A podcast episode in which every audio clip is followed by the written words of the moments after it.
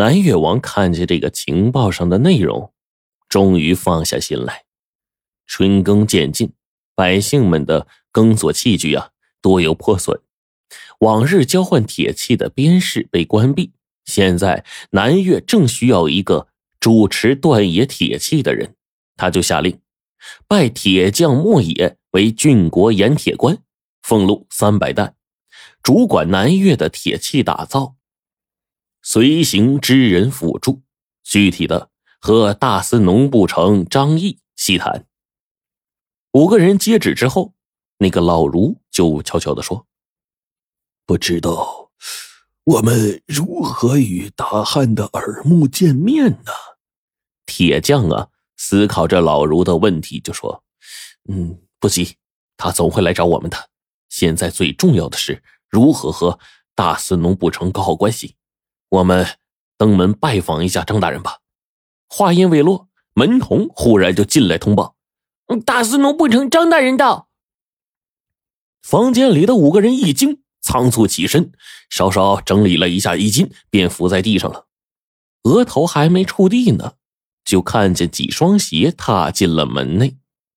最前面的是一双三品官役的双肩翘头方履。铁匠五人大气都不敢出，就听见这个双肩翘头方履呢，转身吩咐随从说：“你们出去把门带上。”铁匠就朗声说。卑职莫也，不知大司农不成张大人亲临，有失远迎，望大人恕罪。就听见那那个头顶传来几声冷笑。呵呵我说，朝廷为何派一个不上台面的工匠来嘀咕货底呢？原来台面上的话还是会说的。我就是大汉在南越的间谍张毅。你们都起来吧。铁匠低着眉说：“呃，我等受朝廷之命来这蛮荒之地辅佐张大人为君分忧，是我等几世修来的福分。”张毅皮笑肉不笑，心里却在愤愤不平。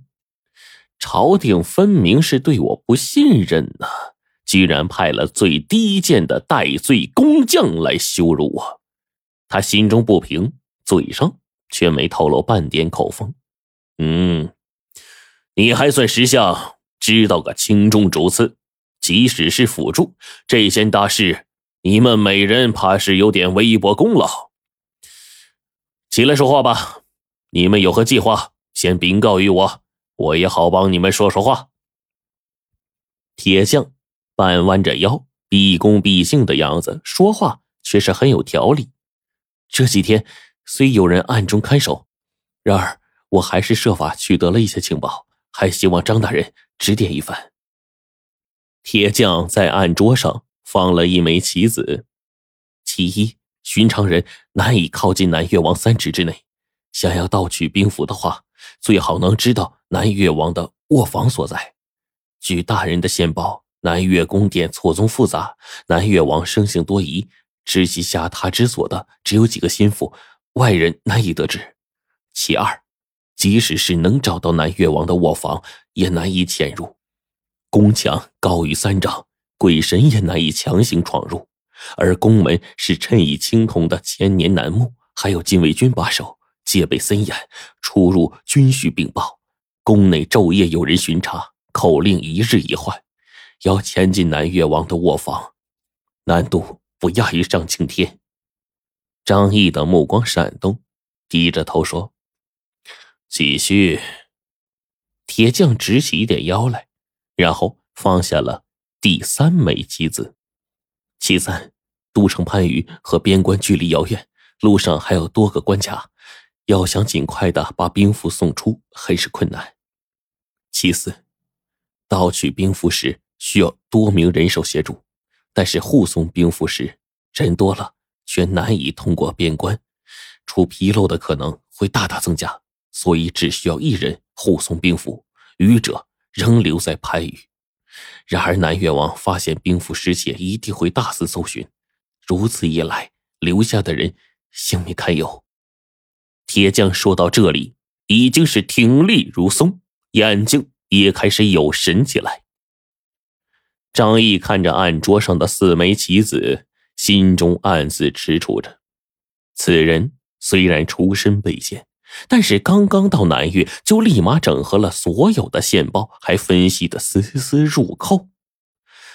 自己滞留南岳许久，仍然没有获得兵符，很大程度上也就是这几个原因。他转而冷笑起来：“呵呵，莫大人果然厉害。可是陛下把莫大人派到此地，却不是要来说任务有多艰难吧？”铁匠听出了讥讽之意，腰就马上弯下去了，然后低眉顺眼的说：“啊，我等。”进贡了一把宝刀，此刀乃是奇珍，南越王一定是爱不释手，与兵符一起随身携带。宝刀涂有冷香，经久不散。乌雕追踪到宝刀，也就知道了兵符的下落。夜宴可以神不知鬼不觉的偷出来，然后在南越王还没有回过神来的时候，快马送至边关。边关一开，汉兵急至，南越王。也就再难有回天之力了。张毅带着不屑的环视了一下四周，虎雕那是小偷等养来偷盗钱财之物，果真是鸡鸣狗盗之徒。不过也难怪，打铁的是明修栈道，历史可做苦力。江湖术士会点狗皮膏药，梁上君子做回老本行。三教九流各尽其能啊。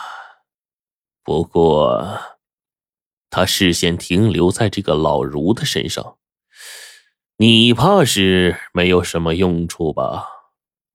铁匠一惊，与老儒连忙跪道：“大人，火眼金睛，这位儒生乃是家伯。”同受齐王暗连坐，草民见有立功机会，就斗胆把家伯也带过来了，希望可以分得半份功劳赎罪。张毅一副很为难的样子，此老儒一看就已让人生疑，说南越王疑心一起，难保不会功亏一篑呀。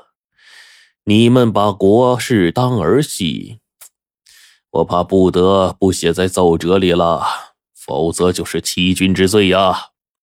铁匠使了个眼色，老儒瑟瑟的就摸出了一个玉佩，铁匠一把夺过，双手递给张毅说：“家属礼乐诗书颇有造诣，金石印玺更是一绝，这这是出自他手的一点小心意。”这玉佩是西域上等玉石雕刻。入手温润，雕刻的游龙戏凤，祥云氤氲，果非凡品。张毅满意的就接过来了，然后说：“嗯，当然了，看在你还有一丝报国雄心的份上，我会替你说点好话的。”